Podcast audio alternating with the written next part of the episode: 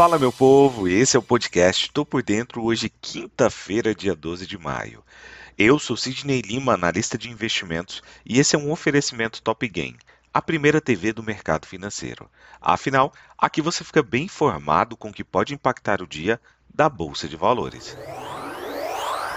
Ontem, o principal índice da Bolsa Brasileira finalmente subiu após quatro quedas consecutivas, impulsionado por ações de commodities na contramão das bolsas dos Estados Unidos, após núcleos de inflação dos Estados Unidos preocuparem investidores. Vale, Petrobras e bancos alavancaram o índice, enquanto empresas ligadas ao setor de saúde, como Qualicorp, Rapvida e Reddor, acabaram caindo. O Ibovespa fechou o dia com 1,25% de alta, fechando o dia a 104.396 pontos.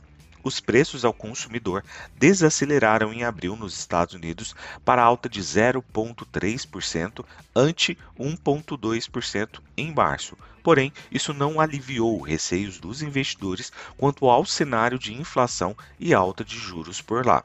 Isso porque o dado veio levemente acima da projeção média de 0,2% da pesquisa Reuters com economistas.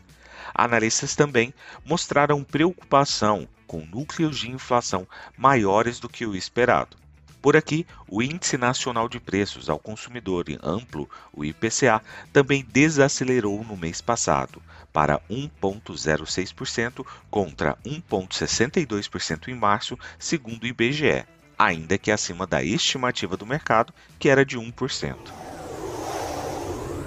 O índice Dow Jones afundou para novas mínimas no ano nesta quarta-feira, depois que uma terrível reversão no setor de tecnologia desencadeou uma liquidação mais ampla na sequência da divulgação de dados demonstrando que a inflação continua próxima do seu maior patamar em 40 anos, o que tem trazido receios de aumentos de juros mais agressivos por parte do Banco Central norte-americano.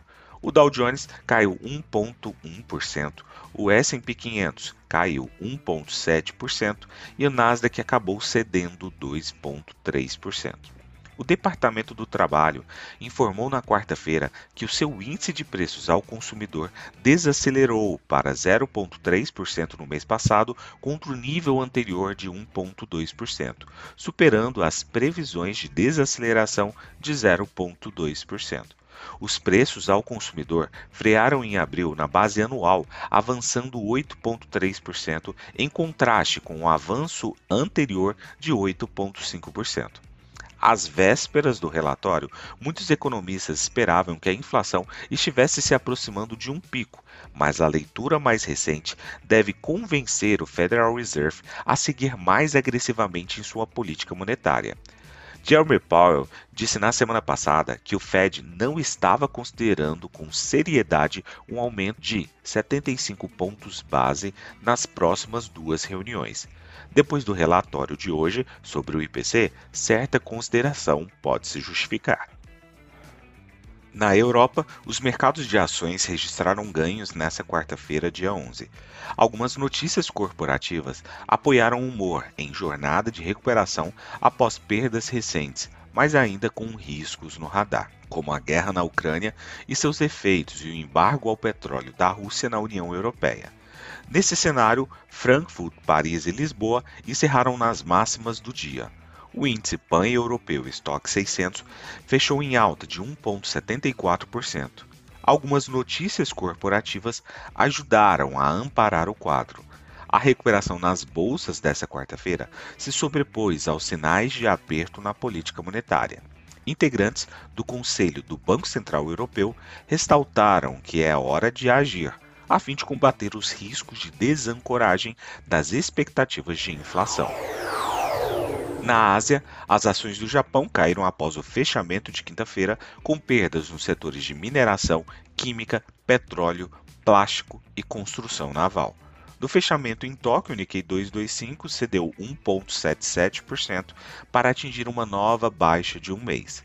A volatilidade do Nikkei 225 fechou aí em 2,14% de queda. Partindo para o petróleo, ontem presenciamos uma firme alta em boa parte do dia, estimulada por notícias de que a China obteve resultados positivos contra a Covid-19 e deverá iniciar o relaxamento dos lockdowns. Porém, os preços caíram mais de 1% nesta quinta-feira em uma semana volátil, com preocupações econômicas e temores de recessão perseguindo os mercados financeiros globais, superando as preocupações com a oferta e as tensões geopolíticas na Europa. Os preços do petróleo estão sob pressão essa semana, juntamente com os mercados financeiros globais, devido ao nervosismo com o aumento das taxas de juros o dólar mais forte em duas décadas e preocupações com a inflação, além de uma possível recessão. Os bloqueios prolongados de Covid-19 no maior importador de petróleo do mundo, a China, também acabam impactando o mercado. Essas preocupações com a recessão estão batendo mais alto e levando o petróleo para baixo essa manhã. O CPI manchete dos Estados Unidos para os 12 meses até abril saltou 8,3%, reafirmando as preocupações de que as taxas de juros precisarão subir rapidamente para domá-lo. No calendário econômico de hoje, temos a divulgação de dois dados extremamente relevantes. Às 9h30 nos Estados Unidos, pedidos iniciais por seguro-desemprego e também às 9h30, dados de IPP, uma ligação forte também com a inflação.